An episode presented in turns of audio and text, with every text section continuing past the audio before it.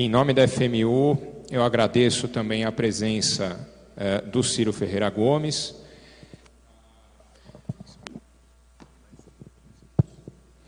Do Ciro Ferreira Gomes.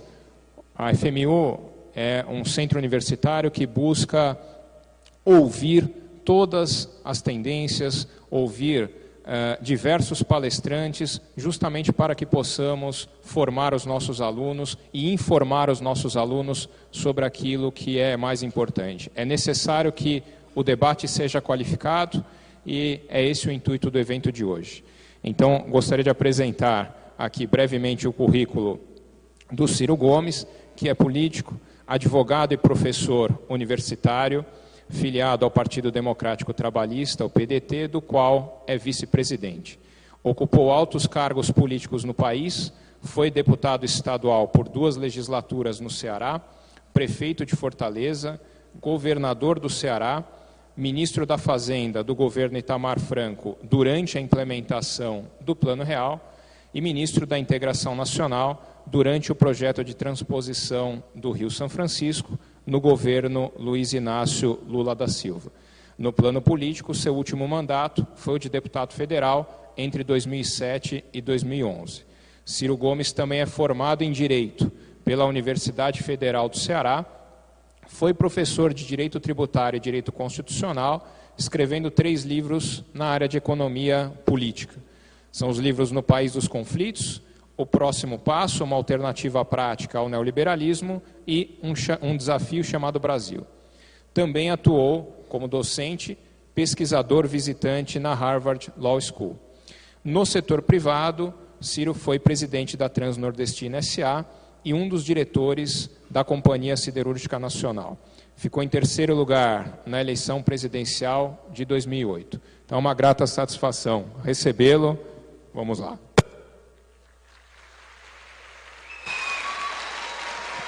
Obrigado. Muito obrigado a todos e a todas.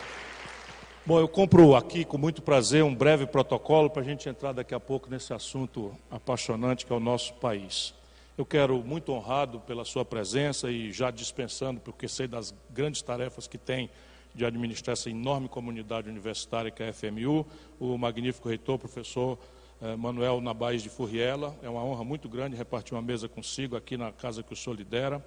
Quero cumprimentar ao mestre professor Fábio Franco Pereira, coordenador geral do curso de Direito.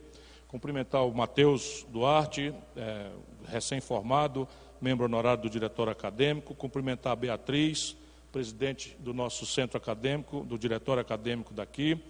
Cumprimentar a Jaqueline Barros, a vice-presidente, a Milena Miag, que nos ajudou muito a organizar isso aqui. E se todos me permitem, eu quero cumprimentar dois companheiros. Um é o professor da Fundação Getúlio Vargas, que coordena uma imensa equipe de brasileiros que me ajuda a pensar e manter permanentemente atualizado as minhas reflexões sobre o Brasil. Professor Nelson Marconi, que está ali presente. Os erros são meus e os acertos são todos fruto do, da liderança que o Nelson Marconi exerce.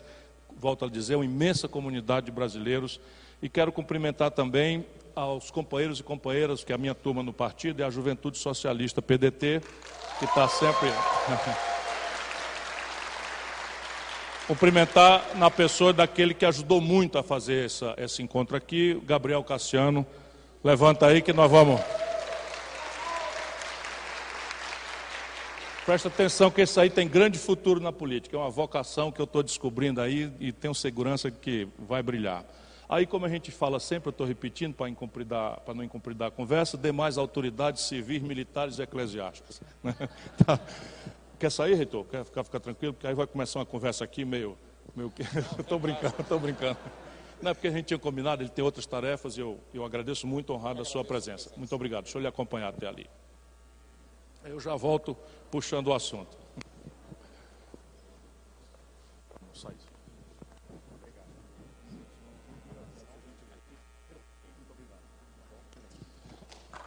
Muito bem.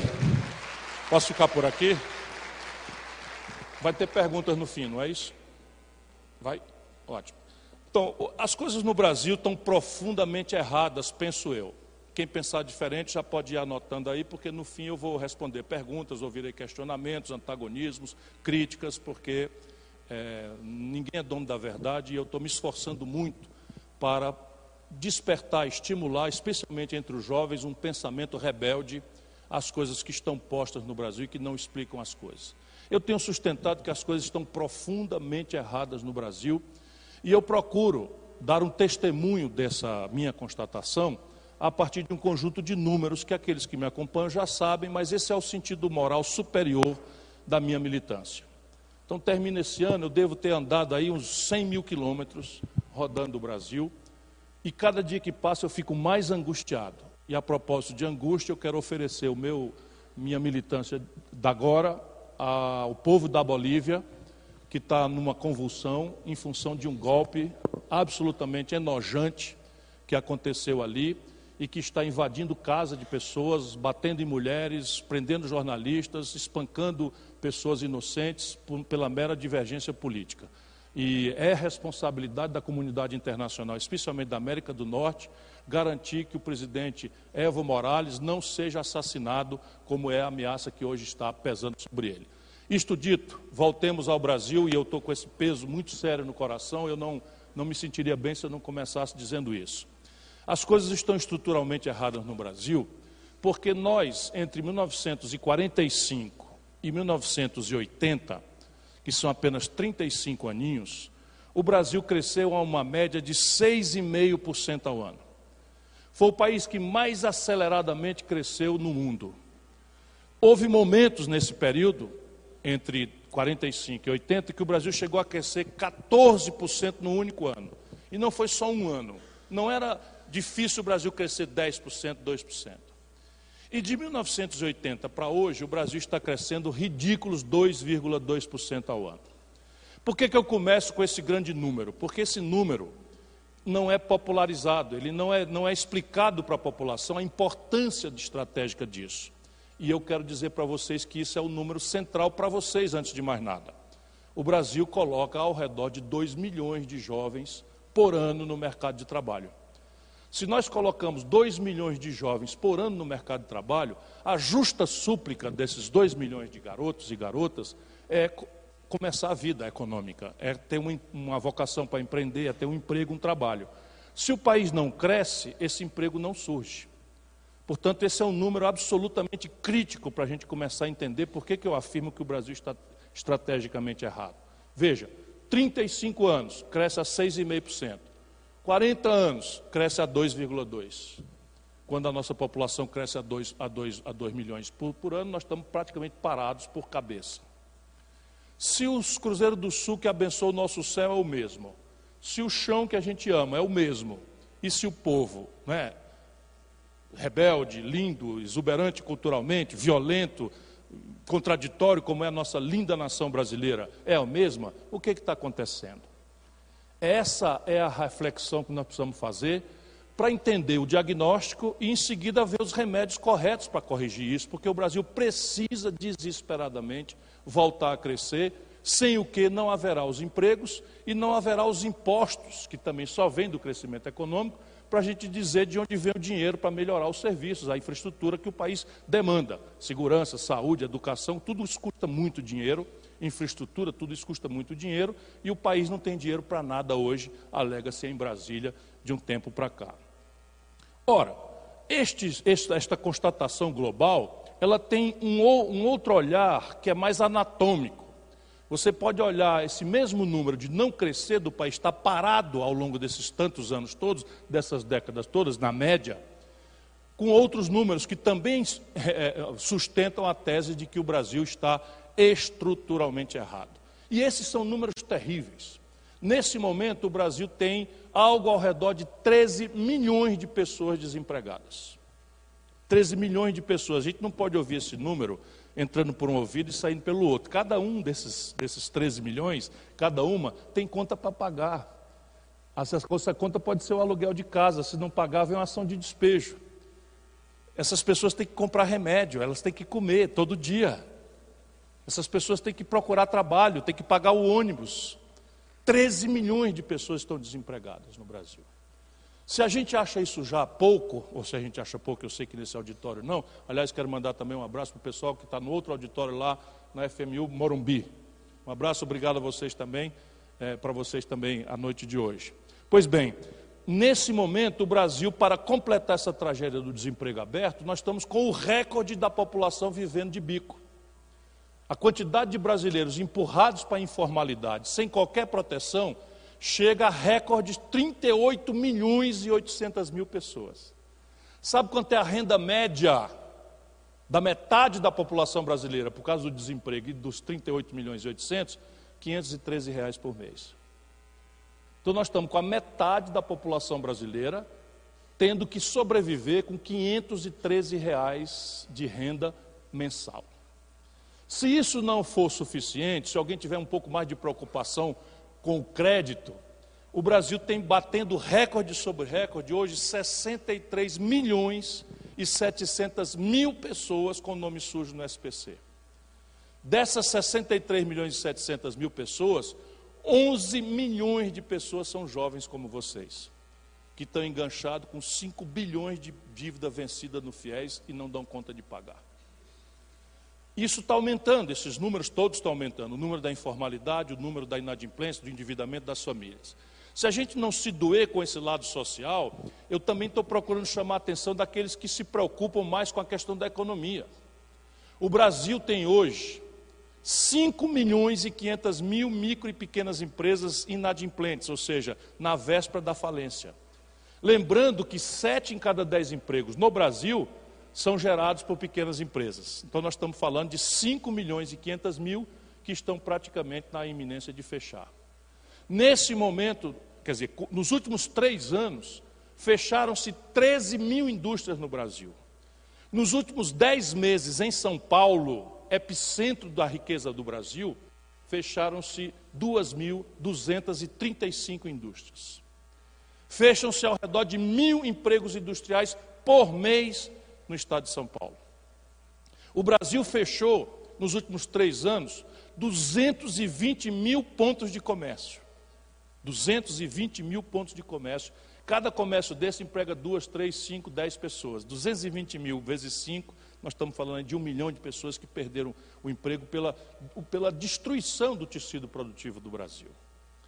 Pois bem, se ainda assim nós não tivermos a constatação de que as coisas estão muito erradas no país, eu lembro dois números para a gente passar a uma reflexão mais positiva, que dão conta da barbárie que esses números socioeconômicos geram, e vão gerar sempre. Um é o número de homicídios. Neste ano, os últimos 12 meses, ano passado, o Brasil anotou 57 mil assassinatos. 57 mil pessoas foram assassinadas. Não pode deixar um número. É bom lembrar que podia ser nossa mãe, nosso pai, nosso irmão, nosso namorado, nossa namorada, e sentir o que é que isso representa. Está até caindo esse número. Vamos entender, vamos ver se é uma tendência, mas ainda está em loucos 50 mil homicídios por ano no Brasil. O Brasil anotou, jovens, 66 mil estupros de mulheres nos últimos 12 meses oficialmente levantados. Todo mundo, os especialistas me dizem que esse número está muito gravemente subnotificado, porque as mulheres se envergonham de, de denunciar, às vezes são consideradas culpadas de terem sido vítimas dessa barbaridade, porque pintaram a boca de uma cor, ou vestiram uma roupa de um jeito que permitiu a um idiota, a um fascínora, eh, possuir mediante violência ou fraude ou grave ameaça né, uma, uma, uma mulher. 66 mil, isso é o número oficial. Eu acho, francamente, se a gente não tiver trocado o coração por uma pedra, esse conjunto de números, todos submissos à crítica de quem quer que seja, são suficientes para sustentar a minha tese de que o Brasil está muito mal nesse momento. E aí a grande questão aqui é como é que a gente olha para isso, porque o nosso povo, esmagado por esta crise de tantos, de tantos ângulos, ele olha para a política. Vai olhar para onde mais? É evidente que alguém escapa no templo, alguém vai procurar o padre, outros que podem vão procurar o analista, mas o conjunto da sociedade olha para a política. E olhando para a política, dali não vêm as respostas. Ou vêm respostas que nos encantam e nos traem, nos encantam e nos traem, de maneira que a média cruel é essa. 2,2% de crescimento ao ano dos anos 80 até aqui. E aí nós precisamos começar a espancar algumas tradições lamentáveis da nossa cultura política. Uma delas é esta crença latino-americana, onde nós estamos inseridos, apesar de muitas vezes pensarmos que não, de que isto é problema de trocar Francisco, Manuel ou Rosa por Pedro, Raimundo ou Francisco. Acreditem, não é. Isso não é um problema de pessoa. Claro que a pessoa não é irrelevante, porque ela vem com um conjunto de valores, de ideias, de exemplos, de experiências. Mas definitivamente um problema desta complexidade não tem solução a gente alimentando a ilusão de que existem salvadores da pátria. Eles não existem. Isto é um problema de modelo. Isso é um problema de engenharia institucional, isso é um problema da forma com que se organizam as energias do país e como é que se põem estas energias, este país, em contaminação com a convivência internacional. Que isso é outra coisa que nosso imaginário de país grande, de grande nação, não é muito comum. Isso é um, é um vício que tem entre os americanos, entre os indianos, entre os chineses, entre os russos, países muito grandes, não percebem que a vida é constrangedoramente conectada com o mundo. E aqui no Brasil nós somos mais dramaticamente ainda, como eu tentarei demonstrar, no prático. Se o meu sentimento hoje de angústia com a situação do Evo Morales, não é, não é uma mera solidariedade, não é, de um democrata contra a vítima de uma violência. É porque nós precisamos botar a barba de molho. Esse negócio de militar se considerar autorizado a sair do quartel, violentar o juramento que fez com a, a Constituição e começar a tutelar a sociedade de cima para baixo, com violência, tortura, eu pensava que era uma conversa dos anos 50 e dos anos 60. Qual é, não é a minha amargura de ver isso acontecendo em pleno século XXI, na sua segunda década, finada, finada segunda década, e com a, a potência norte-americana fazendo o mesmo serviço sujo e moral de de, de ser não mais do que, do que cúmplice, complacente com esse tipo de comportamento. Eu não estou falando isso para atacar, estou falando isso para fazer um apelo público, para fazer um apelo público de que eles se responsabilizem, pelo menos pela integridade física e pela vida do presidente da República, para que o povo boliviano ache um caminho sem violência para consertar a tragédia que estão vivenciando hoje, que aliás é uma tragédia que está perpassando a nossa América Latina como um todo. Isto, portanto, não é um problema de trocar Francisco Manuel ou Rita por João, Pedro ou Maria. Trata-se de discutir um projeto, projeto nacional. E projeto nacional de desenvolvimento, ando eu repetindo para quem, tem, para quem me dá a honra de me ouvir, como vocês estão fazendo hoje. Cada palavra dessa quer dizer um punhado de coisas. Com essas coisas, muitos conflitos. E lamento dizer que nesse momento nós estamos perdendo todos esses conflitos. Mas vamos raciocinar juntos. Vocês acham que emprego dá conta de 13 mais 38 milhões? Que 63 milhões e 700 mil pessoas inadimplentes? Que 66 mil estupros? Isso é um problema individual? Que isso tem solução por cada um se virando do jeito que puder, fazendo o que puder, sendo caridoso, sendo solidário? Isso não tem saída. Só tem saída se for um grande projeto, ou seja, nós precisamos coordenar nossas energias, trazer de volta a noção de planejamento, afirmar que país nós queremos ser, compreender o nosso ponto de partida, quais são as nossas energias potenciais, quais são as nossas oportunidades, quais são as ameaças que pesam contra nós, e substituir essa crença enganadora né, de pais salvadores da pátria, de culta personalidade, pela nossa própria inteligência para que a gente não seja manipulado na nossa adoração a Deus. E aí vem um pastor, eventualmente, ou um padre, ou um xamã, ou, ou, ou, um pai de santo, e quer usurpar minha cidadania e dizer onde é que eu vou votar. Isso não pode acontecer, nós precisamos ajudar o nosso povo a entender que a adoração a Deus é uma relação sagrada que tem que ser protegida e respeitada por qualquer governante e que a forma diferente do outro adorar a Deus ou não ter condição de adorar a Deus também tem que ser protegida para que não se misture política, politicagem com religião, porque só deu em genocídio aonde aconteceu na, na história da humanidade. Agora mesmo na Bolívia, estou muito comovidamente impressionado, o picareta entra no palácio sem ter sido eleito para isso, se ajoelha diante da cadeira do poder e bota a Bíblia no chão. Se Deus existe, como na minha fé eu trago no coração existe, esse vai amargar 10 mil anos de Satanás ferrando ele por trás no inferno. Penso eu, comovidamente, porque o falso profeta é que nem o sepulcro caiado. Mas voltamos aqui. Projeto supõe objetivo nacional. Nacional por quê? Ora, porque as condições de empreender, de produzir, de gerar emprego, de trabalhar, de gerar impostos para pagar saúde, educação, não são globais. A única coisa que está globalizada, e deixe que eu lhes diga e vocês observem com a sua própria inteligência, a única coisa que está globalizada é a informação maravilhosa de um padrão de consumo absolutamente extraordinário, sofisticado, ao qual nós demos incautamente, descuidadamente, porque é um compre, compre, compre de maneira de manhã, de tarde, de noite, nos outdoors, nas televisões, nos rádios, nas, nas internets. Você vê que está jogando agora um joguinho, entra uma propaganda. Né? Um joguinho de nada desse de computador que você está no avião, entra uma propaganda. E, e isso criou essa ilusão consumista. E a humanidade foi induzida a referir a sua felicidade, a sua busca ansiosa da felicidade, a acessar esse padrão de consumo. Mas esse padrão é a única coisa que está informada. Mas este bom, bonito e barato, ele não é globalmente produzido. Ele é produzido com características que são agressivamente cada vez mais nacionais e não globais. Vamos ao prático do Brasil. Hoje, o Brasil tem três diferenças na condição de produzir, de trabalhar, de gerar esse produto ou serviço, completamente mortais na diferença na competição global. Primeira diferença, a personalidade e o custo do dinheiro.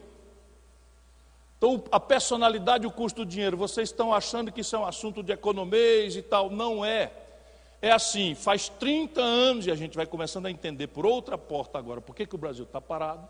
Faz 30 anos que o governo brasileiro paga juros mais altos do que o lucro médio das atividades da economia de, de verdade. Ou seja, o lucro para você botar num papel do governo, o juro, é mais alto do que o lucro que você tira da roça. É mais alto do que o lucro que você tira do comércio, do balcão. É mais alto do que o lucro que você tira da indústria.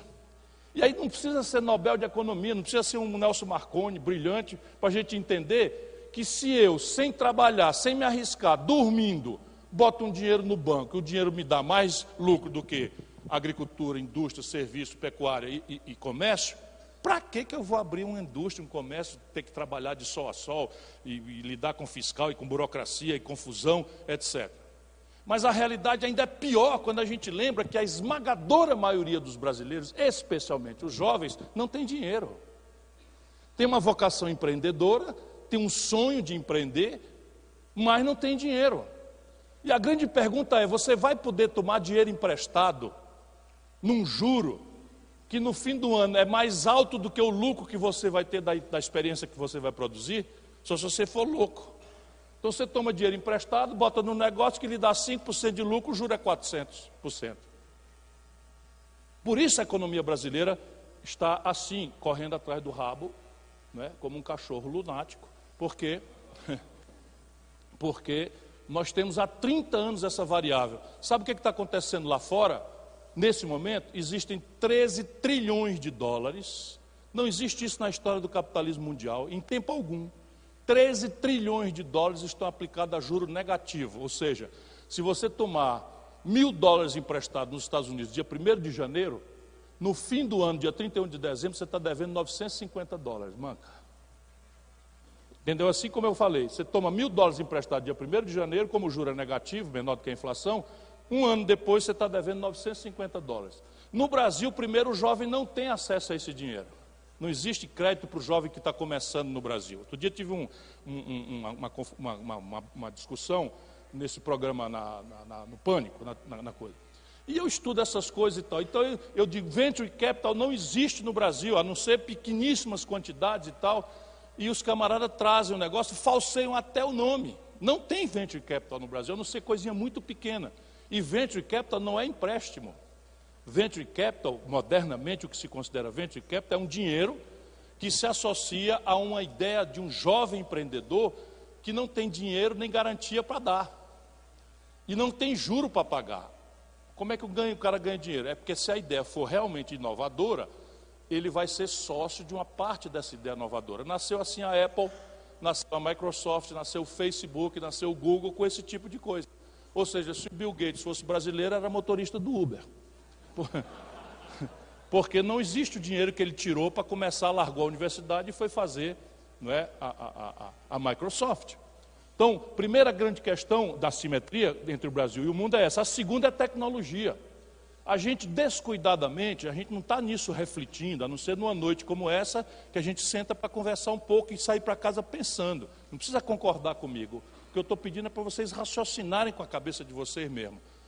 Quando a gente toma uma decisão por um bem ou serviço, implicitamente está dado que a gente quer a última geração tecnológica disponível. Pode até não ter.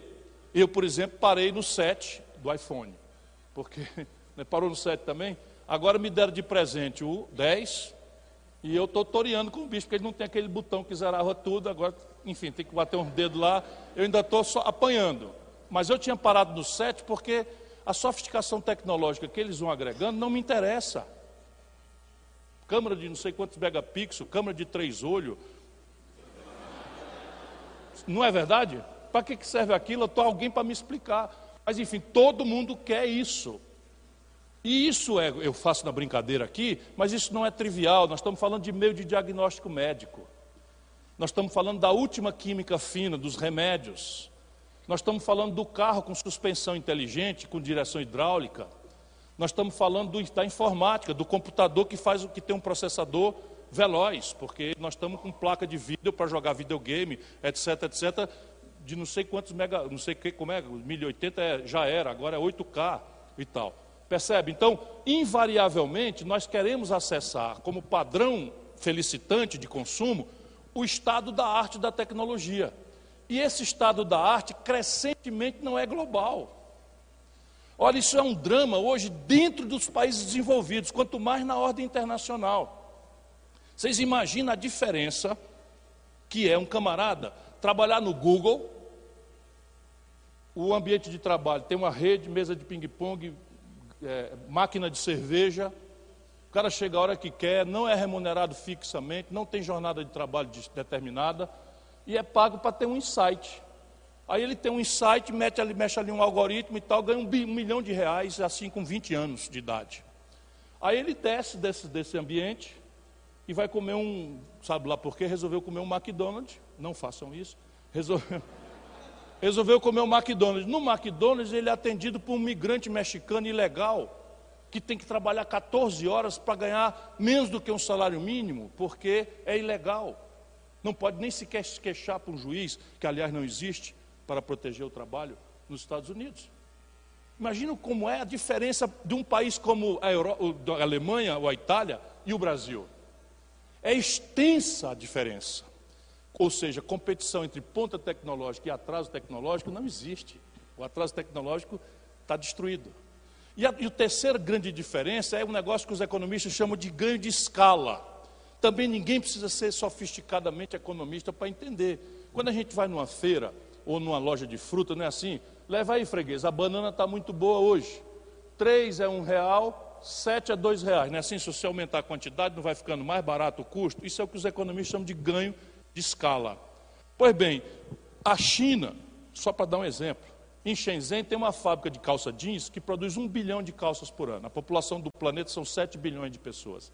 Essa fábrica produz um bilhão de calças, um sétimo da humanidade por ano. Vocês imaginam quanto custa essa calça? Porque o pano que ela compra em tal quantidade, os botões em tal quantidade, o zip em tal quantidade, que os preços vão lá para baixo. E basta ela ganhar um centavo ou meio centavo de lucro numa calça, que ela vai vender um bilhão, ela ganha um bilhão de meio centavos, já dá um lucro enorme. Sem falar em outros fatores, tipo arbitramento de, tam, de câmbio, que isso aí não interessa aqui nesse momento. O fato é que quem vende uma coisa, bens ou serviços, em gigantesca quantidade, tende a vender isso muito mais barato do que custa produzir essa mesma coisa ou parecido dela em pequena quantidade. Brasil, sete em cada dez empregos vem de pequena empresa, que por definição trabalha em pequena escala. Agora vamos juntar os três. O Brasil é a economia que tem a maior taxa de juros do mundo, ainda hoje. O Brasil é uma economia extensamente anacrônica sob o ponto de vista tecnológico, o empreendedor nacional, e o Brasil é um, é um país que trabalha em pequena escala. Se juntar as três e, e esta competição for arbitrada globalmente por um consumidor, que somos nós, despolitizado, procurando bom, bonito e barato, para ser feliz com a renda apertada que temos, quem ganha essa competição? Não fica um, meu irmão, entre nós. E só que é o seguinte, lá no limite a gente começa a comprar tudo de fora e não tem emprego aqui para a gente ter o dinheiro para pagar o que vem de fora. Pronto, está aqui outra explicação por que o Brasil está atolado desde os anos 80 para cá. Nós estimulamos o consumo ciclicamente, a população é normal, vai ao consumo, ela deseja, ela aspira, é natural. Vocês imaginam, vocês são pessoas que estão na universidade, vocês são especiais, vieram numa palestra com, de um político em plena, plena segunda-feira, são muito especiais. Agora vamos nos transportar para a cabeça de um garoto de 17, 18 anos que está vivendo numa favela do Rio de Janeiro, numa palafita no Recife ou numa favela de Fortaleza. Vocês imaginam o impacto disso? Que é a oferta maravilhosa que ele toma conhecimento, igualzinho nós, do tablet, do smartphone, da calça, da camisa Tommy Hilfiger, do tênis da hora, do não sei de que e tal, e não tem renda nem remota para isso. A distorção começa na pirataria, que é uma tentativa né, de criar uma, uma referência estética daquilo, mas a pirataria só vai até um certo limite. Quando ela entra para química fina, meio de diagnóstico médico, eletroeletrônica, informática, até o Xing Ling ainda chega um pouco de eletroeletrônica, mas informática já morreu. E essa é a grande tragédia que nos obriga a pensar de novo na questão nacional. E por fim, desenvolvimento, eu já lhes disse lá e digo de novo aqui: se nós não crescermos acima do crescimento da população, se não crescer a economia acima do crescimento da população, e se não crescermos acima daquilo que os economistas chamam de ganho de produtividade, cabe aqui uma, uma, uma, uma parêntese. O que é o ganho de produtividade? Eu, com 76 homens, eu cubro um campo de cana de açúcar aqui em Ribeirão Preto. Durante um dia, eu recolho X toneladas, com pessoas cortando na mão. Chega uma máquina, essas 76 pessoas são dispensadas, e essa máquina acaba cobrindo um campo de 3 hectares três vezes mais tonelada no mesmo dia. Ou seja, com muito menos custo, eu tenho uma produção muito maior. Isso é o que chama ganho de produtividade.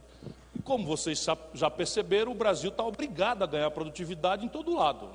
Uma portaria do prefeito acaba com, por exemplo, o direito de você pagar uma passagem de ônibus com dinheiro.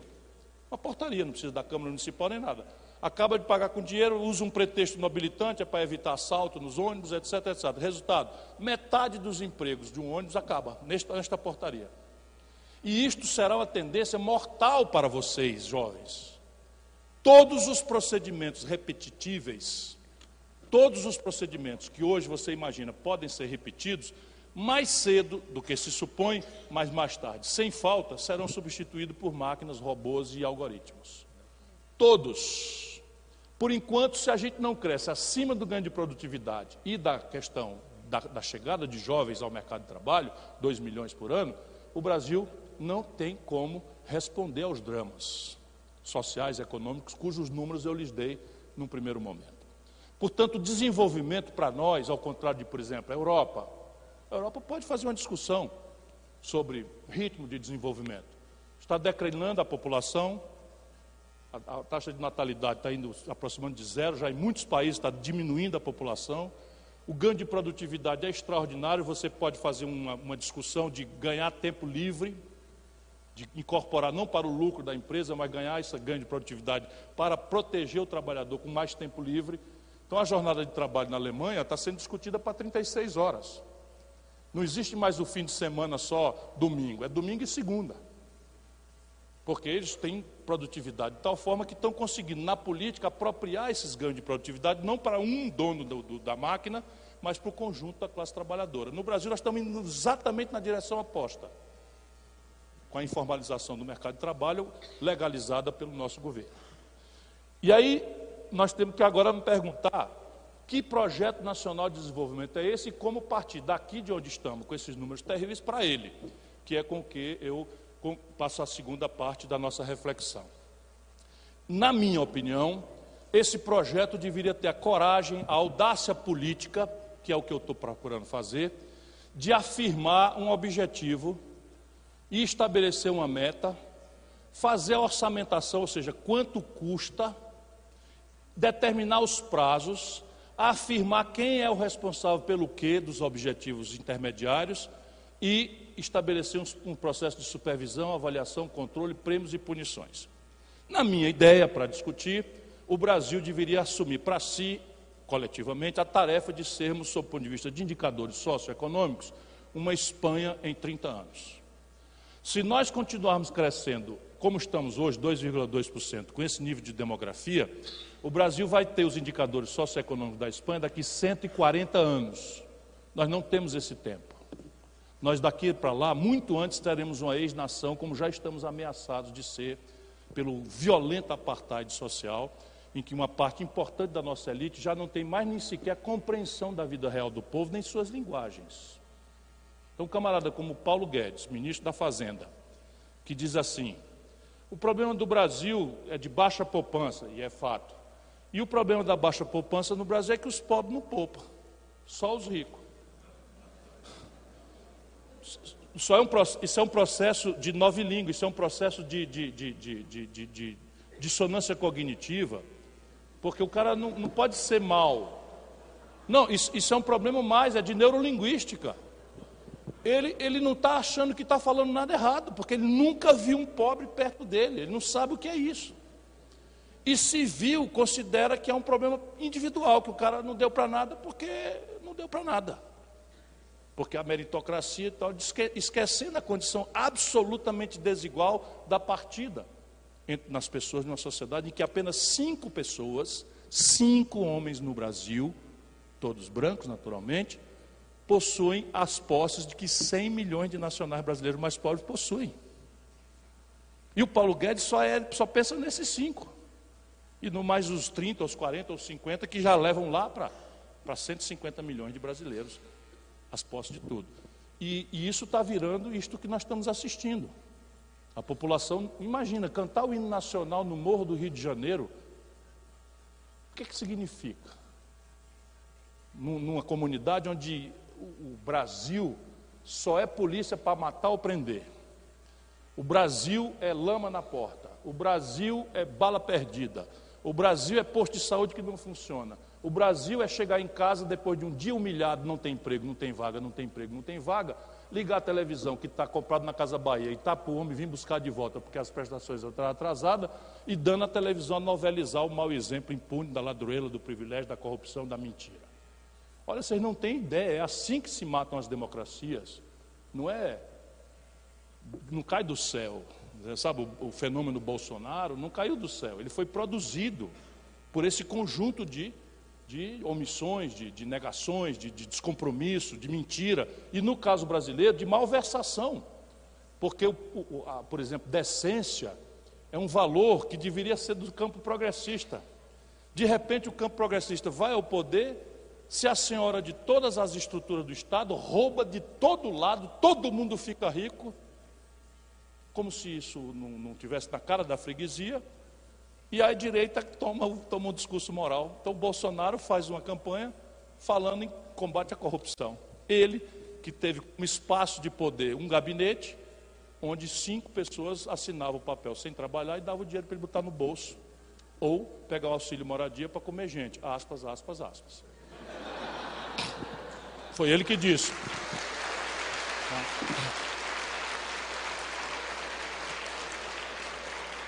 Então, isto, isto é devastador. Isso é absolutamente devastador. Por isso nós temos que ter esse objetivo.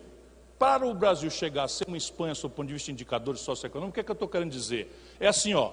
Quantos jovens de 18 a 25 anos a Espanha tem proporcionalmente matriculados no ensino superior?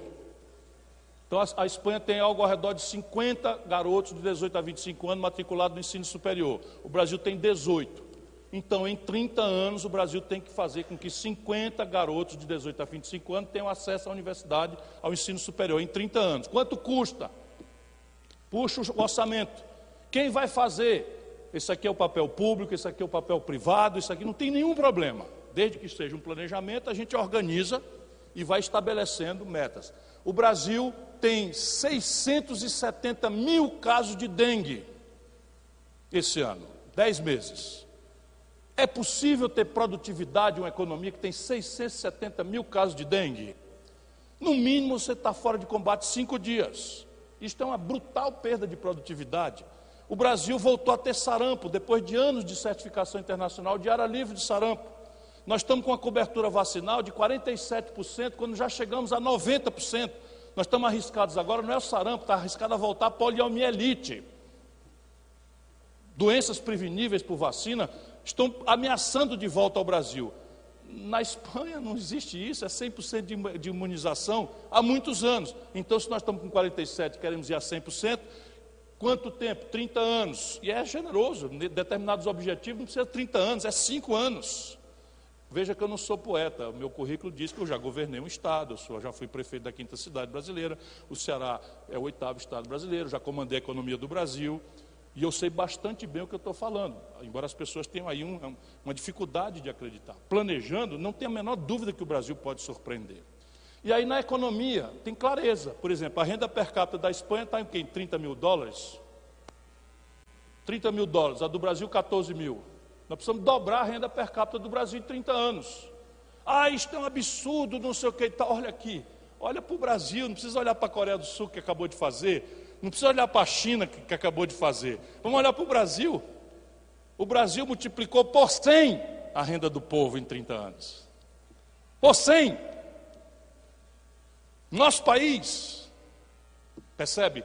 Num tempo que tinha projeto, que tinha governantes, que tinha visão estratégica, que tinha comprometimento. O Brasil foi um país que acreditou em si mesmo. Nós tivemos a bossa nova, tivemos bicampeonato de futebol, tivemos cinema novo. Tudo num tempo só. Quando o Brasil estava crescendo aos tais 14% ao ano, muda todo o humor, a confiança, todas as coisas, porque o, o ruim puxa o ruim, e o bom inaugura um ciclo virtuoso que puxa o bom, porque você arrecada muito mais dinheiro, a discussão agora já é como vai aplicar o dinheiro com prioridade, etc, etc. Muda toda a conversa. E vocês são todos nascidos e crescidos numa geração que não sabe o que é o Brasil crescer. Viram alguns poucos o real no primeiro momento, cresceu dois pontos, três pontos, quatro pontos, quebraram o país. Vira o momento Lula, que cresceu três pontos, dois pontos, quatro pontos, quebrou o país logo em seguida com a Dilma. E na média, o que vocês viram o tempo todo foi, foram esses tempos medíocres, de crise, de desconfiança, de medo do futuro e de, de, e de negação da política, que é a linguagem da democracia. Para a gente chegar lá, nós precisamos entender os motores que ativem a economia agora para não ser uma poesia bem intencionada, a nossa conversa agora tem que dizer: ok, entendi. Nós temos um problema, ele é muito complexo, ele se especula por mil ângulos, ele demonstra, eu estou convencido, pelo menos eu, de que isso não é um problema de Chico, Maria ou Manel, isso é um problema de projeto.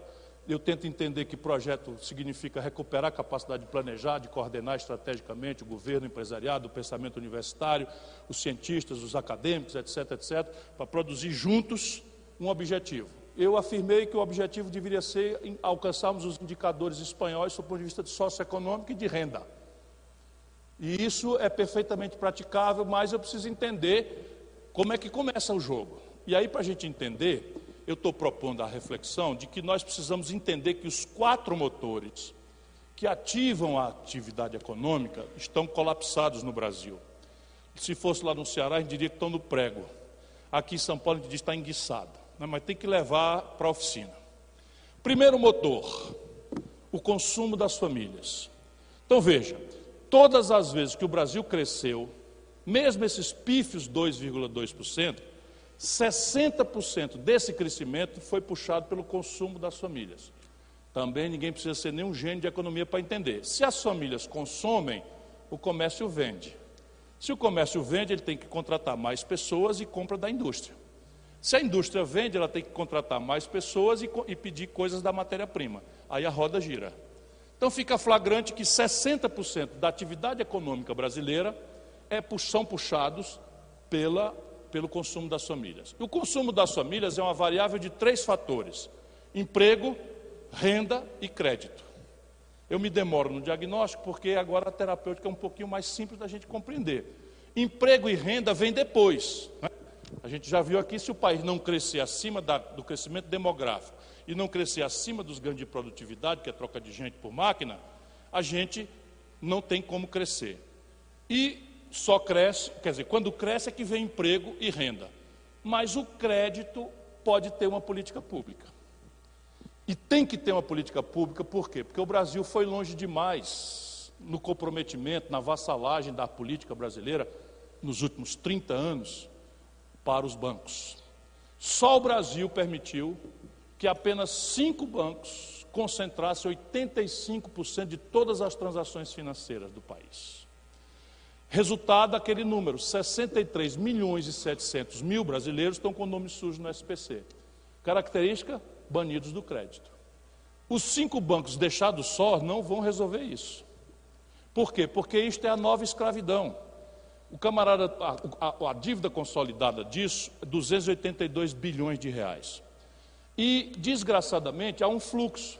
A pessoa precisa pagar para fazer uma ficha de emprego, a pessoa precisa pagar, e ela paga juro, taxa de permanência, juro sobre juro, multa, abuso de toda a natureza. E aí esse fluxo é uma montanha de ganho para os bancos. Então é preciso reestruturar essa dívida das famílias, renegociando privadamente, não é dinheiro público.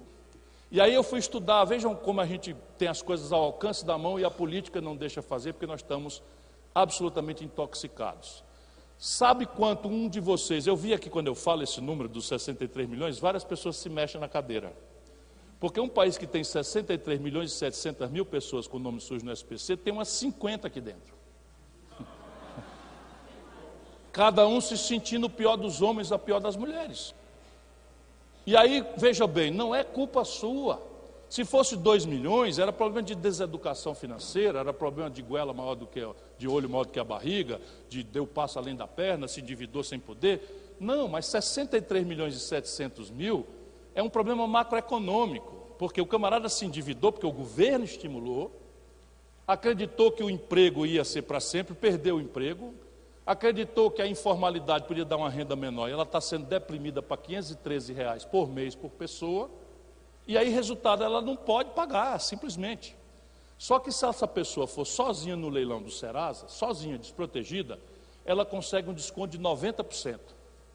Acredita, eu estou fazendo isso no Ceará, nosso pessoal lá faz isso todo mês. A gente faz o feirão e ajuda o povo. A fila contorna quarteirão. E a gente consegue mais moleza, desconto de 90%. Tem desconto às vezes de 98%. É bondade? Não. São duas coisas. Primeiro, essa dívida era de 600 reais na partida. Foi um forno de micro-ondas na Casa Bahia. 600 reais que virou 4.200 pela, pelos abusos, as letrinhas pequenininhas, que é juro composto, que ninguém sabe o que é, etc, etc, multa, taxa de permanência, o diabo. Pois bem, se você pega 4.200 e desconta 90%, isso vira 420 reais. Só que o cidadão não tem os 420 reais nesse momento. O que, que eu estou propondo? Que o Banco do Brasil e a Caixa Econômica financiem com juro pesado, só que em, em 25 vezes, em 24 vezes. Aí você pega 4, 4, 420 reais, se fosse em 10 vezes, dava 42 reais a prestação. Se for em 20, dá 21 reais. Aí o cidadão consegue pagar. E a Caixa Econômica e o Banco do Brasil pode cobrar 10%, 12% de juro, que é uma exorbitância, ganha muito dinheiro e reestrutura a dívida das pessoas, começando a consertar o primeiro motor de ativação da economia, que é o consumo das famílias. O segundo motor, o investimento empresarial. Também ninguém precisa ser gênio. Só vai ter expansão da economia se alguém fizer uma roça e a outra não fechar, não encolher. Se alguém fizer uma nova, um novo comércio e o outro não fechar. Se alguém abrir uma nova indústria e a outra não fechar. Está claro? Não é simples de entender? Fazer uma roça nova, uma fábrica nova, um, um, um, um comércio novo exige o quê? Investimento empresarial. E aí nós temos dois problemas, que nem aquele nós tínhamos três. Primeiro problema, capacidade instalada ociosa altíssima na economia brasileira. Eu dei o número para vocês: 13 mil indústrias fecharam nos últimos três anos, 2.235 em São Paulo nos últimos 10 meses, 220 mil pontos de comércio. Por quê? Por que, que o ABC fechou a Ford, que estava aí há 52 anos? Fechou por quê? Porque faz cinco anos que a Ford do ABC estava com capacidade instalada ociosa de um terço. O que é isso? Eu tenho capacidade de produzir 100 carros, só estou produzindo 70, porque não tem para quem vender os 100. Vocês acham que vai ter investimento numa fábrica de carro? Se a fábrica que existe tem capacidade de fazer 100, só está fazendo 70, você vai fazer uma nova fábrica? Ô Paulo Guedes, vem aprender aqui com a meninada. Todo mundo já está sabendo que isso é loucura, Paulo Guedes. Não é maluquice? Pois bem, esse é o primeiro problema. Mas recuperar a capacidade instalada só vem depois. Antes eu tenho que ver o endividamento empresarial. Assim como as famílias estão devendo 282 bilhões de reais, o empresariado brasileiro, lembra aquelas 5 milhões e 500 mil pequenas empresas? Consolidadamente estão devendo os empresários 1 trilhão e 400 bilhões de reais tudo vencendo e eles sem conta de pagar, e os bancos só cinco retraídos, porque todo sobra de caixa que o banco no Brasil não aplica, o governo remunera. Isso vocês não são obrigados a saber, mas são um escândalo de proporções globais. Você está entendendo o que eu estou dizendo? O banco tem mil para emprestar, não empresta para ninguém, não renova o papagaio, também não tem problema. Os mil que ele não empresta, o governo vem e remunera, como se tivesse emprestado para o governo. Aí é moleza, vai emprestar para quê? E sabe a que prazo? Quatro dias. E sabe a que juro? O juro do governo, que era consistentemente por 30 anos o maior do planeta Terra.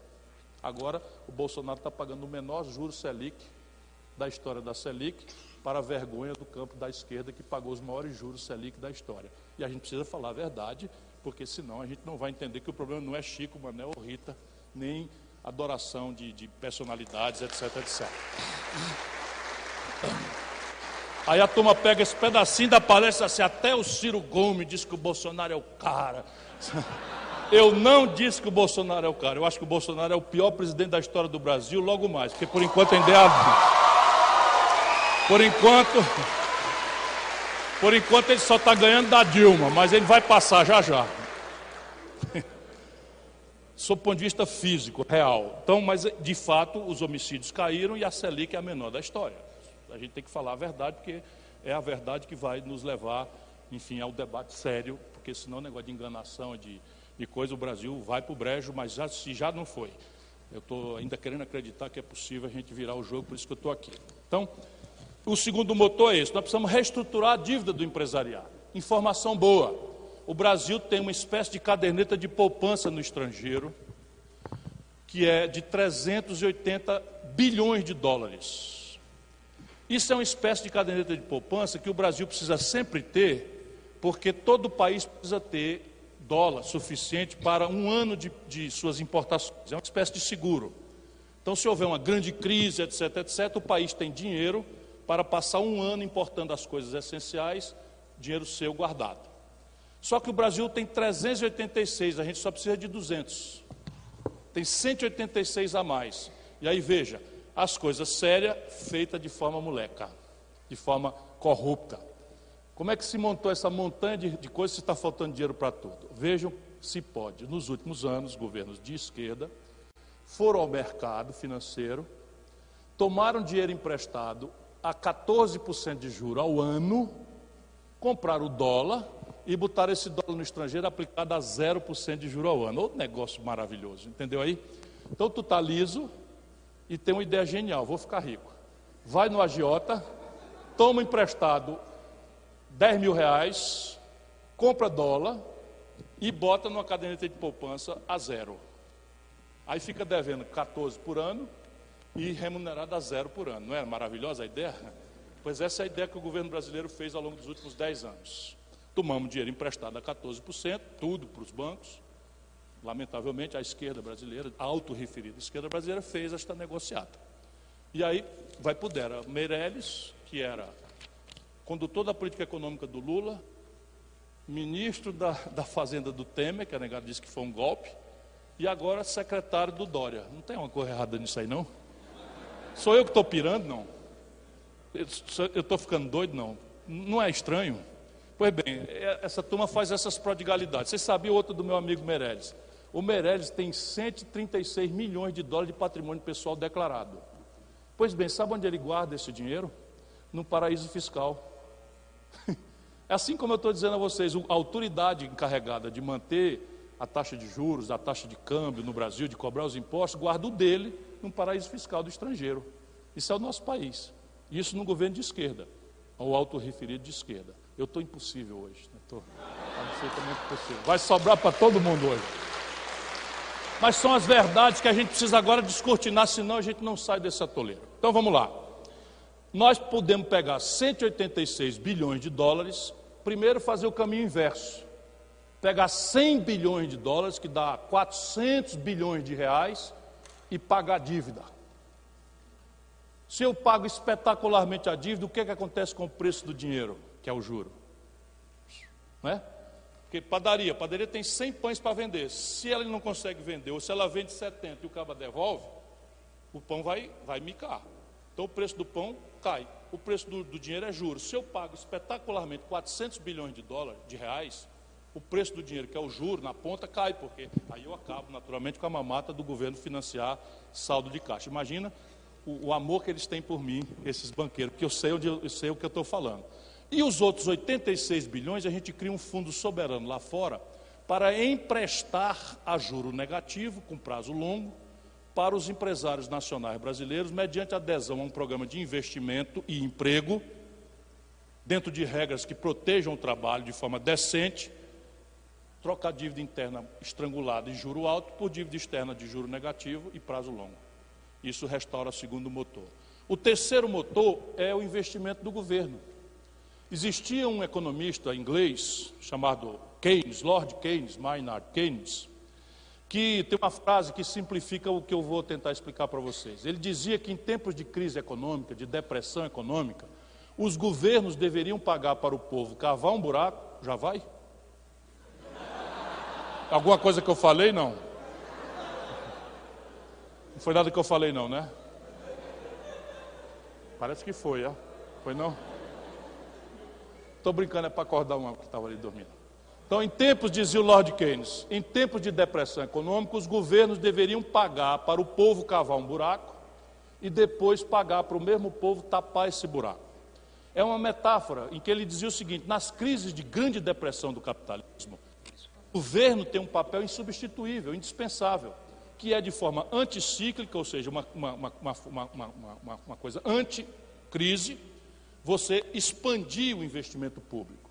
No caso do Brasil, nós temos obviedade, são 24 mil obras paradas nesse momento. Característica delas, já tem projeto, já estão licitadas, já tem licenciamento ambiental, algum nó de judicialização ou de coisa se resolve com a força-tarefa rapidamente. Sabe onde é que tem essa oportunidade no mundo? Em canto nenhum. Metade dos domicílios no Brasil não tem saneamento básico, essa é uma obra modular que é saúde na veia, cada centavo que você bota ali, você economiza 10 centavos no, na porta do hospital. O Brasil tem uma obra por infraestrutura por fazer, de ferrovia, de portos, aeroportos, etc, etc. A grande pergunta é: de onde vem o dinheiro? Boa pergunta.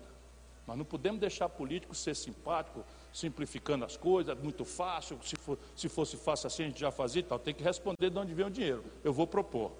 Esse ano diz que não tem governo, dinheiro para nada.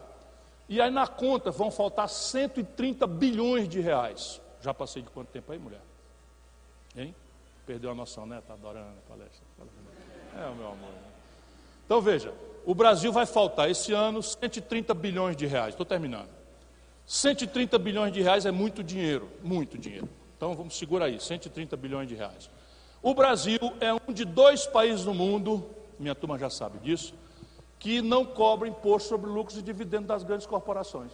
Só o Brasil e a pequena Estônia no leste da Europa. Só o Brasil. Eu, Ciro Gomes, ministro da Fazenda do Itamar Franco, Plano Real, cobrei. O mundo inteiro cobra. O Fernando Henrique revogou e o Lula Petismo manteve revogado. Só o Brasil não cobra. Se a gente voltar a cobrar o que todo mundo faz, a gente arrecada, dependendo das alíquotas, até 70 bilhões de reais. Segura aí, 70.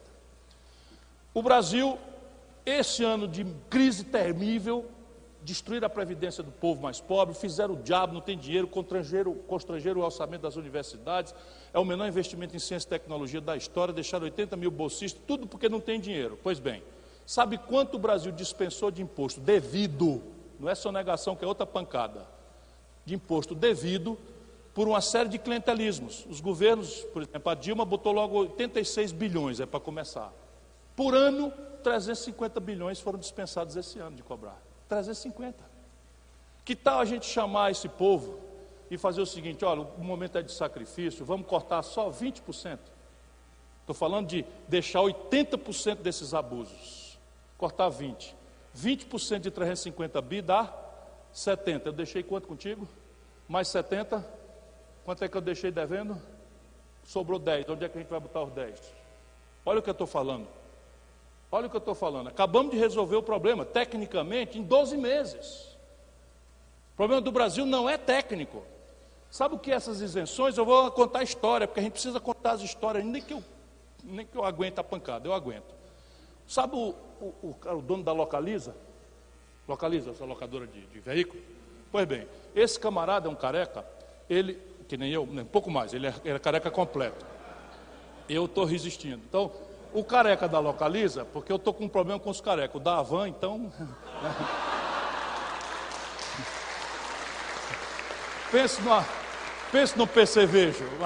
O careca, o careca da Localiza, eu tenho que popularizar ele também. O careca da Localiza é o secretário de privatização do governo do Bolsonaro. Então o camarada vai para Nova York e pá, esculhamba, porque o Estado é muito grande, o Estado, subsídio e tal. O careca da Localiza, eu fui, eu fui atrás de descobrir, o careca da Localiza compra carro com subsídio. Olha, ver se pode. O carro custa 44 mil reais com os impostos, o careca da Localiza vai lá, alguém deu para ele isso, não foi o Bolsonaro, já vem de trás vai lá e compra o carro por 31, tira os impostos. Explica por quê.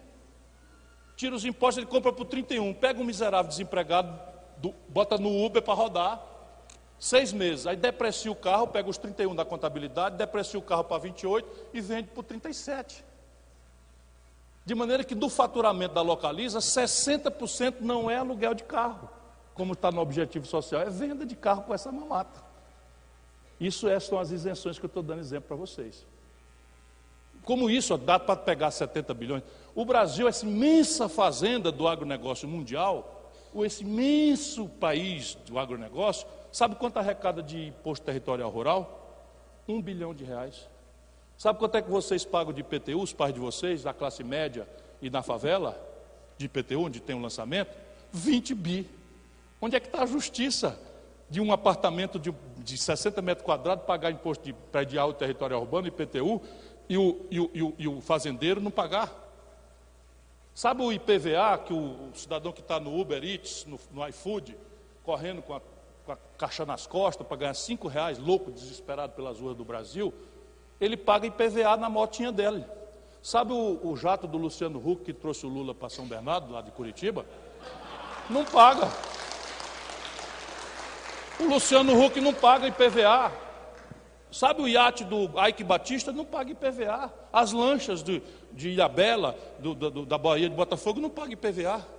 É razoável isso? Os jatinhos dos políticos não pagam IPVA. Qual é a explicação?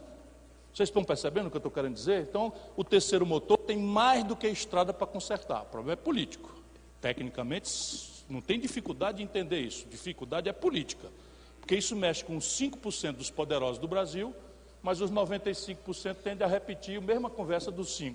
Tem imposto demais, imposto para quê? Só para o governo roubar. Vocês não ouviram essa conversa já? Pois é isso, é para poder manter essas perversidades, e eu estou falando só de coisas capitalistas, em linha com as práticas internacionais mais. Sabe quanto é imposto sobre heranças nos Estados Unidos, epicentro do capitalismo? Sabe quanto é? 40%. As grandes heranças. Sabe quanto é no Brasil? 4%. Sabe quanto é no Ceará, que não deve um centavo a ninguém, é o estado que mais investe do Brasil? Oito.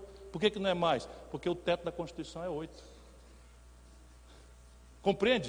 Esse é o grande problema brasileiro. E qual é o drama? O drama é que isso tudo depois de 25 anos de governos à esquerda, social-democrata ou de esquerda, PSDB, PT. E aí nós estamos com esse problema, porque desmoralizamos a política. E o último motor, também já está explicado, eu vou, vou ser telegráfico, é que o Brasil, nesse projeto, precisa ter uma política industrial e de comércio exterior. Por quê? Porque todas as vezes que a gente começa a crescer, como vocês vão ver isso ano que vem, ano que vem o Brasil vai para 1,5%, olhe lá 2% de crescimento. Vamos nos aproximar da média dos, dos anos 80 para cá. Por quê? Porque nós descemos 14 andares a escada e vamos crescer, vamos subir dois andares. Então descemos, paramos de descer e vamos subir dois andares. Mas o nível de produção de riqueza do Brasil hoje ainda é menor do que o ano que nós tínhamos em 2014. Mas é, ou seja, é mais fácil você crescer vindo de uma escada que você não precisou cavar lá para baixo. Você vai subir a escada que já está feita. Você não vai para cima. Você vai voltar para o caminho que você já esteve lá atrás em 2014. Nós estamos muito abaixo. Pois bem, na hora que o Brasil cresce dois pontos, explode a importação, porque melhorou um pouquinho, a gente importa do estrangeiro tudo, como eu mostrei para vocês: 86% dos remédios, toda a química fina, todos os bens de capitais, 80% de um carro montado aqui no ABC vem do estrangeiro. 80% da parte rica de um carro vem do estrangeiro. Agora estão entregando petróleo. Então o Brasil está cometendo a seguinte genial política. A genialidade dos, dos políticos brasileiros me, me comove. 30% da capacidade de refino da Petrobras estão parados, parados, enferrujando, e o Brasil está importando quase 250 milhões de barris de gasolina, óleo diesel e, e, e querosene de aviação e, e, gás de cozinha do estrangeiro, em dólar. Agora começamos a importar etanol em gigantesca quantidade também, liquidando a, a, a, o setor sucrocoleiro que já vinha em pandarecos no Brasil. Então, crescer um pouquinho, explode a importação. Explodir a importação, falta dólar. Quando falta dólar, o preço do dólar em real sobe, como já está dando sinal aí, dólar escapuindo para 4,15, 4,20 e tal. Resultado, isso se transmite para os preços, e agora não tem como transmitir por preços porque a economia está parada. Mas cresceu um pouquinho, a economia começou a melhorar um pouquinho de nada, cresce, o país quebra. Então vocês vão ver isso ano que vem. Ah, o professor disse lá naquele dia que ia acontecer. Mas não é porque eu sou profeta é porque eu já vi o filme umas 50 vezes e a elite brasileira é um negócio impossível. Eles apostam na ignorância da população, apostam na superficialidade da nossa imprensa e apostam na ignorância das pessoas que não seriam capazes de ajuizar esta lógica. Mas o que eu queria demonstrar é que o Brasil tem como resolver isto também. Como? Se você pegar o buraco na conta do país com estrangeiros, saltam quatro grandes buracos. Nos quatro, o Brasil tem potencial extraordinário globalmente falando. Nos quatro, o Brasil tem algum trânsito tecnológico sofisticado.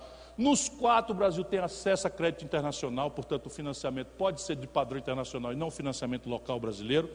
Nos quatro, o Brasil tem, vamos dizer, massa crítica para fazer se nós preservarmos algumas ferramentas. Primeiro, já falei, complexo industrial do petróleo, gás e bioenergia. Qual é o sentido do Brasil fazer importação de gás, gasolina, querosene, diesel e não desenvolver aqui um complexo industrial? Porque temos uma vantagem comparativa global extraordinária que é o pré-sal. O que, é que eles estão fazendo? Fechando essa porta, entregando para o estrangeiro. Segundo complexo industrial da defesa. Todo país, secretamente, ninguém discute, o Brasil gasta bilhões de reais por ano com um aparato de defesa. Uniforme é o menor de todos. Pois bem, outro dia a China ganhou uma concorrência para fornecer os uniformes do Exército Brasileiro.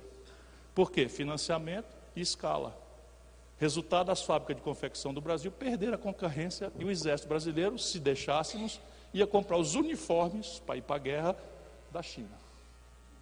Agora imagina foguete, bala, munição, revólver, radar, não sei o que, papai, tal, caça, submarino, lança-foguete, etc, etc. São bilhões de dólares.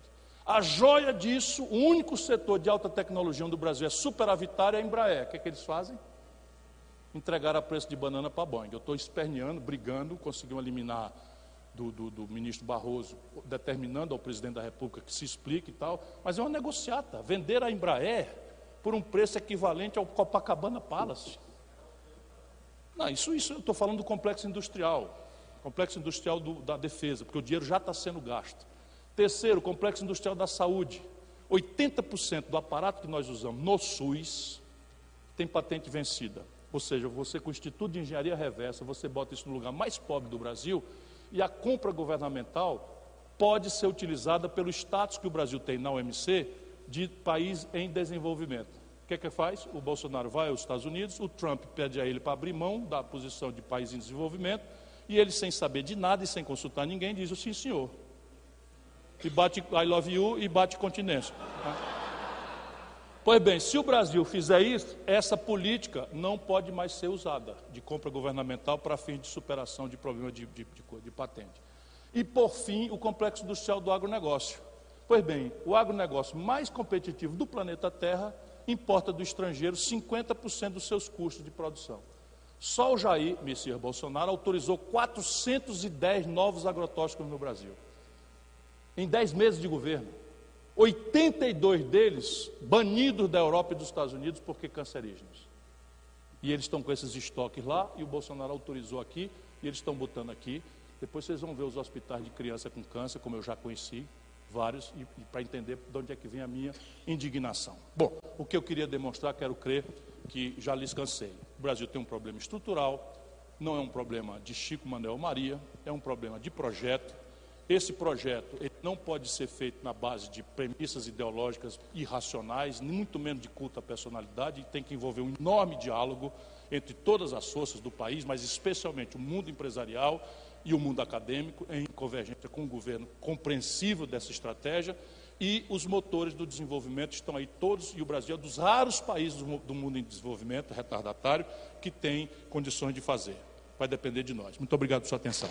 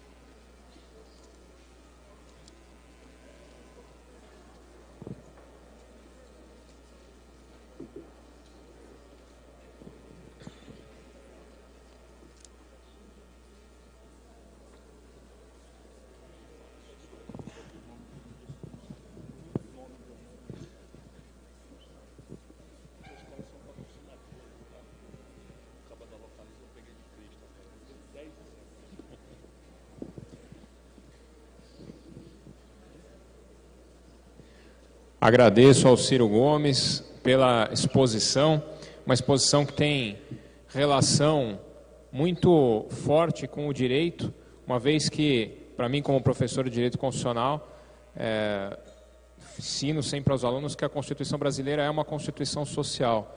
Então, a questão da desigualdade é uma questão importantíssima. E os pontos que foram tratados aqui dizem respeito exatamente a essa questão. Vamos aqui abrir as perguntas. A primeira pergunta é, é, no sentido de qual a sua opinião referente à decisão do Supremo Tribunal Federal que uh,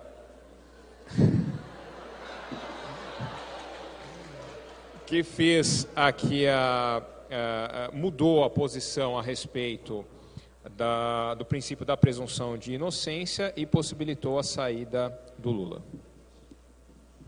Bom, deixa eu dizer para vocês, pedindo desculpa ao mestre e aos estudantes de direito, eu também sou da área. Mas eu fico muito preocupado com a psicologia do nosso povo, porque todos nós temos um sentido natural de justiça. Todos nós.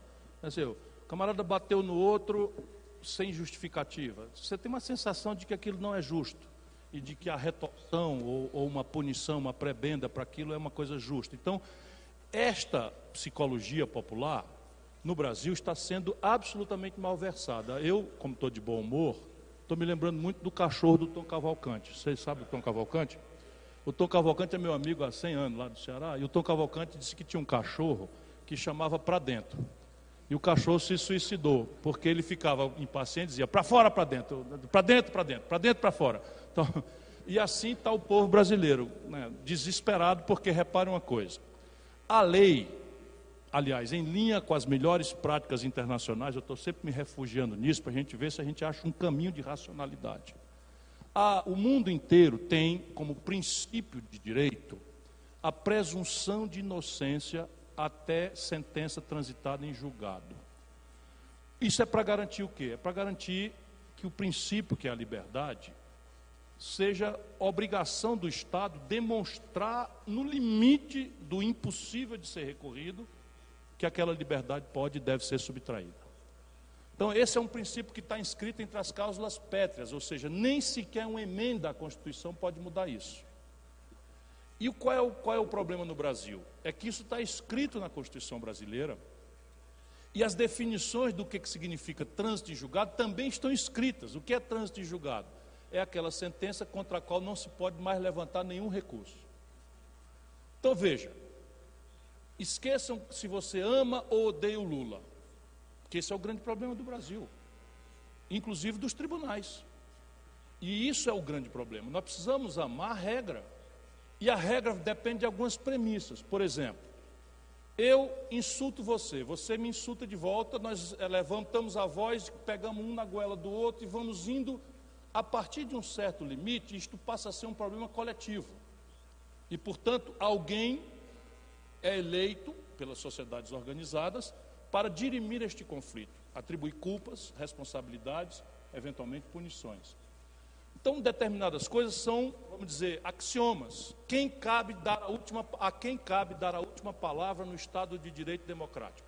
Ao Supremo Tribunal Federal. Ponto final. Quer dizer que a gente não pode discutir? Pode, pode discutir à vontade. Mas é bom que a gente discuta dentro daqueles limites de acatamento, de respeitabilidade. Por quê? Porque ele é, é, a, é a pedra angular do sistema democrático. Olha quem está dizendo isso. Eu que fico. Como é, como é que pode? Como é que pode um cara como eu que conheça a lei, pelas tantas, o Supremo Tribunal Federal, por 6 a 5, diz que não vale o que está escrito, que a partir do segundo grau de jurisdição já é executável a pena de cadeia. E se o cara for absolvido na terceira instância e na quarta? Ah, pode indenizar e tal, mas e isso é só? Indenizar, quer dizer, subtrair a liberdade. E se esse cara for um homem público? É justo ou não é justo que os seus aliados, seus fanáticos, seus adoradores e tal compreendam que isto é uma mudança de entendimento para tirar o cara da rua? Então, andou em muito mau direito, data máxima venha, penso a Suprema Corte Brasileira, quando declarou executável a pena precária ainda não transitada em julgado. E agora, por 6 a 5, enlouquece, é o cachorro do Tom Cavalcante, enlouquece a sociedade brasileira, porque não houve nenhuma inovação institucional, não houve nenhuma mudança de lei nenhuma. E aquela mesma corte, agora por 6 a 5, sobre o mesmo assunto, vota diferente, no sentido oposto. Então, se eu sou um bolsonarista fanático, eu digo, agora estão fazendo isso para garantir a impunidade de bandido, aí vou lá para as coisas de sei o que tal. Porém, eles também estão encolhidos, porque pelas tantas, o mesmo ministro que deu o voto de Minerva para arbitrar a não execução da pena em segunda instância, deu uma liminar sustando as investigações sobre o Flávio Bolsonaro, que foi pilhado com milhões de reais em transações sem origem e envolvido com milícias do Rio de Janeiro, inclusive conectadas com o assassinato da vereadora Marielle e do seu companheiro de trabalho, Anderson Gomes. Então veja, há um problema grave no Brasil, e eu falo isso entre, entre profissionais, entre estudantes, mas nós precisamos separar a paixão política do melhor direito, porque essas coisas passam. E a barbárie é a resposta se a gente não respeita essas premissas. Eu não gosto, eu gosto, não interessa. Eu posso criticar, posso, em termos, porque eu preciso preservar o sistema. A não ser que eu seja um revolucionário. Aí a conversa é outra.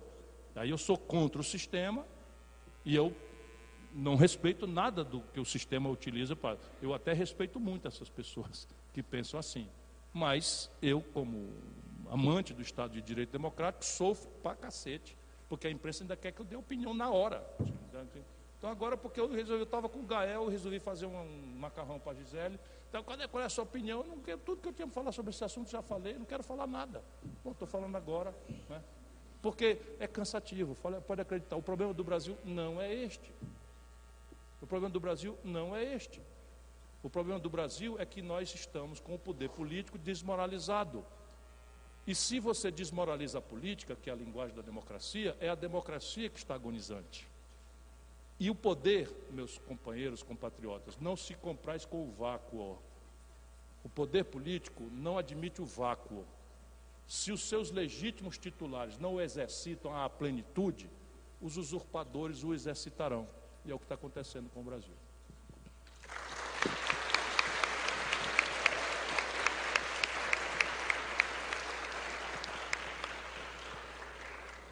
Próxima pergunta, como a situação na Bolívia pode interferir em toda a América Latina? A primeira grande consequência é que a aversão a risco do investidor internacional está elevada à enésima potência. Pelo conflito americano é, com os chineses, um conflito comercial de altíssimo teor explosivo, e por diversas frentes de confusão, por exemplo, o Brexit na, na, na, na Europa, a saída do, da, da, da Inglaterra da Europa. Então, tem uma série de fatores que explicam a mais inédita aversão a risco que o capitalismo já experimentou em todos os tempos. Eu lhes disse, eu lhes disse que há 13 trilhões de dólares hoje aplicado a juro negativo, porque eles não querem correr risco. Por mais que o juro brasileiro seja o maior do mundo, eles não querem vir. No governo Bolsonaro, 24 bilhões de dólares fugiram da Bolsa de Valores. E vocês não estão lendo isso nos jornalões, nas grandes mídias, porque eles disfarçam. Tem que passar uma agenda e, e eles são. Por que, que, que a Bolsa está em 108 mil pontos? Porque os ativos brasileiros estão absolutamente levados ao valor de nada. E aí você está comprando a poeira, quer dizer, coisa boa a preço de poeira, e aí a bolsa sobe, como um cassino, mas você não está capitalizando nada. E a aversão a risco, com essa, essa crise da Bolívia, vai se exponencializar mais ainda. Então você tem outro sinal, por exemplo, leilão do pré-sal. Todos nós nos preparamos para denunciar um dos crimes de lesa pátria, que é entregar um patrimônio que custou bilhões de dólares ao povo brasileiro, aos cofres públicos, que é o pré-sal. Na hora da gente colher o benefício. Sabe quanto é que está custando? Quando o pré-sal tirou o primeiro barril, esse barril saiu num custo superior a 40 dólares. Como a gente começou a ganhar escala, sabe por quanto está saindo um barril do pré-sal agora? 5 dólares. Sabe por quanto a Petrobras está vendendo esse barril de petróleo? No mercado brasileiro, 73 dólares. Isso é a hora da onça beber água, sabe? Montanha de dinheiro, os caras querem entregar para o estrangeiro. Nenhum país do mundo que tem autossuficiência em petróleo e não tem companhia sua entrega ao estrangeiro. 80% do petróleo do mundo é dominado por estatais. A maior delas a Saudi Aramco, da Arábia Saudita. Pois o Brasil fez um leilão do campo de Carcará e quem veio comprar foi um estatal da Noruega. Eu rio para não chorar. Sabe por quanto ela comprou o barril? 1 dólar e 35 centavos. O valor de uma latinha de Coca-Cola. Então o país está sendo saqueado e não é para a minha geração que tem 62 anos, eu tenho 62. São vocês. Sabe quanto é que tem de dinheiro aí para pagar o futuro de vocês? 20 trilhões de reais. Que não existiam. Nenhum relatório dizia que esse petróleo existia. Não existia tecnologia para extrair petróleo abaixo da camada do pré-sal. Tudo isso foi desenvolvido com dinheiro do povo brasileiro. E na hora da gente ganhar de volta o investimento arriscadíssimo, estão entregando para o estrangeiro sem nenhuma explicação. Mas a aversão a risco é de tal ordem que não compareceu nenhuma empresa estrangeira, a não ser duas chinesas com 5% e 5% em 10% do investimento de 100 que a Petrobras fez. A Petrobras arrematou. Eles agora querem destruir a regra e proibir a Petrobras de entrar. Ou seja, é um entreguismo sem fundamento nenhum. Essa crise da Bolívia, entretanto, não é só essa primeira grande consequência que é a aversão a risco. O problema da Bolívia é a legitimação da tutela militar tosca e violenta sobre o poder democrático, que é o poder político. Isto é que é a maior ameaça que nós temos que repudiar. Pouco importa se há, vamos dizer, causas concorrentes. Eu, por exemplo, tenho horror a esse caudilismo da esquerda sul-americana esse culto à personalidade, parece que só existe o cara, não dá passagem. O Lula, vamos falar claro, o Lula está tá sendo referência para o bem e para o mal da política brasileira desde 1989. Faz a conta, 89 para 2019, quanto é que dá? Hein? 30 anos o Lula, na eleição de 89, se o Brizola concorresse contra o Collor, ganhava. Se o Covas concorresse contra o Collor, ganhava. O Lula forçou a mão por 300 mil votos, porque era o único candidato que perdia para o Collor. Perdeu para o Collor. Não assinou a Constituição de 88. Ficou contra o Tancredo Neves. Ficou contra o, o, o, o Itamar Franco. Nós fizemos o impeachment do, do Collor juntos. A consequência óbvia do impeachment é a posse do vice. No dia seguinte do impeachment, o Lula foi para a oposição ao Itamar e ficou contra o Plano Real. E eu resolvi que não vou mais engolir isso.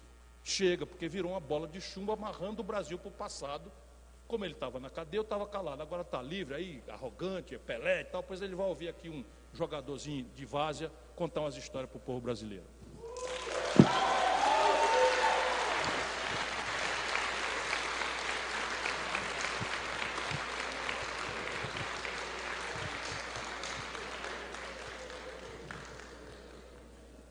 Próxima pergunta: qual a sua posição a respeito do financiamento público de campanhas?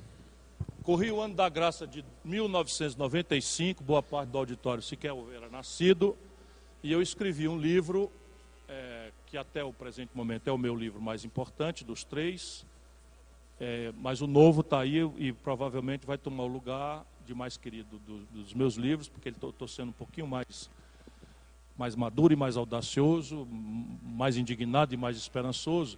Mas eu escrevi em 1995, antecedendo aquilo que eu estava vendo por dentro, porque é o meu, meu problema é que eu tenho muita experiência, eu já conheço a vida brasileira, conheço os atores da vida brasileira, já tenho muita vivência na oposição, na situação, conheço, enfim, a vida do país.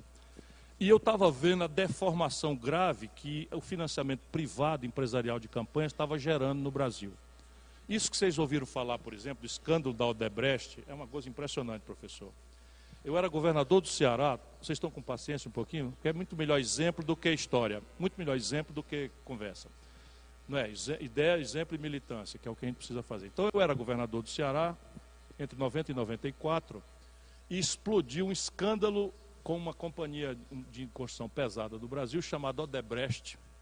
E esse escândalo era o seguinte: a Polícia Federal, com ordem judicial, entrou na casa de um diretor dessa empresa, Odebrecht, e apreendeu os disquetes da Odebrecht. Só mudou isso. A mídia agora é pendrive, não é mais disquete. Então, a empresa era a mesma. Então pegaram os disquetes da Odebrecht, onde estava lá escritas as propinas e a lista dos políticos que tinham recebido.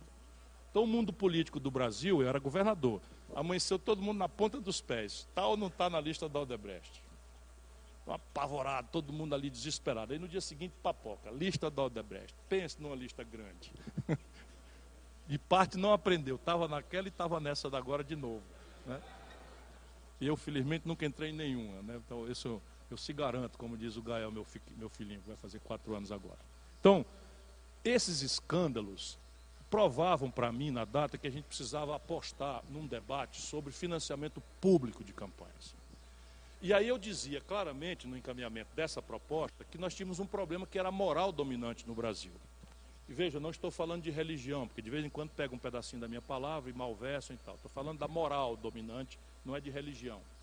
Então a ética luterana considera que o dinheiro é um dom de Deus. Então nos Estados Unidos, um candidato bota nos jornais, na propaganda, na televisão, qual é o Ibope, que a gente aqui não gosta de botar, o fulano tal é favorito, está na frente no Ibope, 50 pontos, não sei o que e tal. Lá eles botam, ao lado do Ibope, eles botam quanto dinheiro eles já arrecadaram. Então o Barack Obama é favorito, eu vi esse anúncio, é favorito porque já arrecadou 116 milhões de dólares e o Bush, ou sei lá quem que concorreu com ele, só arrecadou 47 milhões de dólares. Então eles se, eles se gabam da grana. Entre nós, a moral católica, não estou falando de religião, volto a dizer, porque tenho muito respeito por todas elas. Mas a nossa moral católica dominante diz que é mais fácil um camelo passar no fundo de uma agulha do que um rico ganhar o reino dos céus. Isto é diferente do que está dito, é uma metáfora importante, mas é rico aqui quer dizer soberbo, etc. Mas o que faz acontecer no meio do povo é que dinheiro e política é uma relação suja. Então, no nosso imaginário, dinheiro, ao se relacionar com política, é uma relação suja. E aí nós temos um problema em que o político jovem, honesto, precisa do financiamento público para ser honesto e para poder entrar em alguma, com alguma condição de igualdade. E o salafrário, o picareta, que não está nem aí, fala contra. Diz assim, olha, um país como esse que está faltando dinheiro no posto de saúde, faltando dinheiro para merenda escolar, então você agora vai desviar dinheiro para pagar comício de político, foguetório, zoada de carro de som, não sei o que e tal. E aí quem ganha o debate? Picareta. É o moralismo a serviço da imoralidade, tamanha inversão de valores está acontecendo no Brasil. Então nós temos que discutir isso com alguma clareza. A clareza que eu quero propor por agora é a seguinte: o poder político é um dado irremovível da realidade humana em comunidade. Estejamos em comunidade, haverá um poder político. Este poder político é quem premia e pune interesses. E a vida humana é, prende interesses. Há muita generosidade, sim, mas a vida humana, é bom que nos precatemos, é muito fortemente guiada por interesses. Então, quem pune ou premia interesses é o poder político. E o poder econômico, no mundo capitalista, também é um dado irremovível da realidade. Alguém duvida, não? O poder econômico, no mundo, na visão, no mundo capitalista, também é um dado irremovível da realidade. Então, sucede que, se o poder político é quem premia e pune interesses, e o poder econômico é um dado irremovível da realidade, fatalmente este, o poder econômico, procurará se relacionar com aquele, o poder político, na busca de proteger seus interesses. Qual é o melhor caminho da gente resolver esta equação? Pela moral hipócrita, por baixo dos panos ou por cima da mesa? Então temos uma outra solução alternativa. Qual é? Financiamento livre de campanhas empresarial com a obrigação, com a obrigação de anunciar com a mesma ênfase das propostas, inclusive em cartório eleitoral, quem são os financiadores daquele, daquela candidatura ou plataforma. Isso pode, é outra alternativa. Eu opto pelo financiamento público de campanhas, mas neste momento eu considero quase criminoso você falar em incrementar fundo eleitoral na hora que você acabou com a aposentadoria do povo, que constrangeu bolsa de estudo de 80 mil pesquisadores, não é razoável. Eu, pelo menos, me sinto muito mal em defender a hipótese teórica de que o melhor financiamento é o público de campanhas.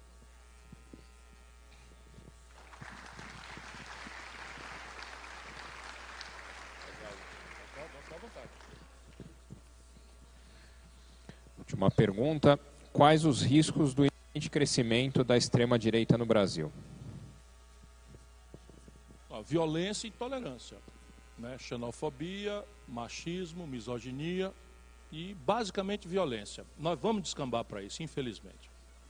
Quer dizer, eu, eu quero muito que eu esteja errado, mas eu estou vendo as coisas acontecerem. E ela, essa violência ela não precisa ser um golpe militar em que um, um traidor como esse general Heleno troca os pés pelas mãos, viola o juramento que fez a Constituição e vai atrás de, com, com a sargentada, não acho que seja provável no Brasil. Embora o filho do Bolsonaro esteja propondo claramente né, uma coisa desse tipo, imaginando na sua boçalidade que comando das armas. Não creio que seja isso. Vai ser muito mais, na medida em que eles vão ficando men menores, eles vão ficando mais agressivos, mais intolerantes, e a internet dá voz a esse nazifascismo. Agora, uma pessoa fazer aqui um, uma coisa cifrada para não dar cabimento. Mas num lugar que eu conheço muito bem, de repente, seis babacas vestidos com as roupas do integralismo, fazendo o gesto né, da Anauê com, a, com o Sigma, coisa. Graças a Deus eu não estava por perto, fisicamente, porque essas coisas. Não, vocês podem rir, mas é assim que começa. É assim que começa. E tolerância com gente intolerante não existe. Se você, o Churchill, por exemplo, tem uma crônica importante, visionária, antecipando o que, é que o Hitler seria. Se as pessoas tivessem ouvido o Churchill na data própria, 6 milhões de judeus não teriam morrido, 10 milhões de soviéticos não teriam morrido, 7 milhões de, de, de, de europeus ocidentais e norte-americanos não teriam morrido. Trata-se da gente ver essas coisas porque elas, elas vão acontecendo e os sinais estão dados. Então a gente não pode aceitar esse tipo de coisa, porque intolerância misturada com religião. Sabe, se eu chego aqui e falo em nome de Deus, imagina. Quem, quem, quem me antagonizar está antagonizando o onipotente, vê se pode. Isso não, não, não, tem cabimento, nós não podemos admitir isso. E, e essa é uma luta de todo mundo. Ninguém, não estou propondo que ninguém se exponha à violência, mas é preciso repudiar com muita força cada expressãozinha desse tipo de, de manifestação, porque ela vai crescer no Brasil, infelizmente.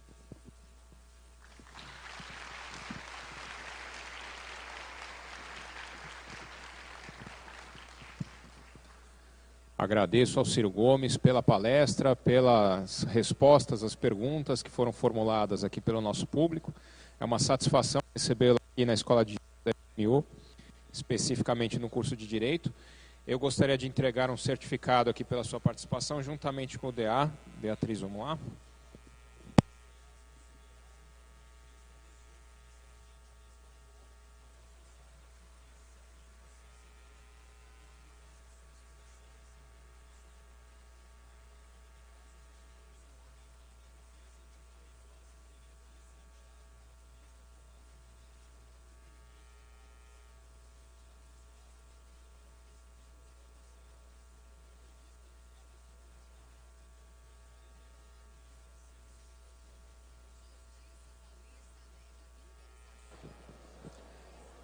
Bom, agradeço a presença de todos.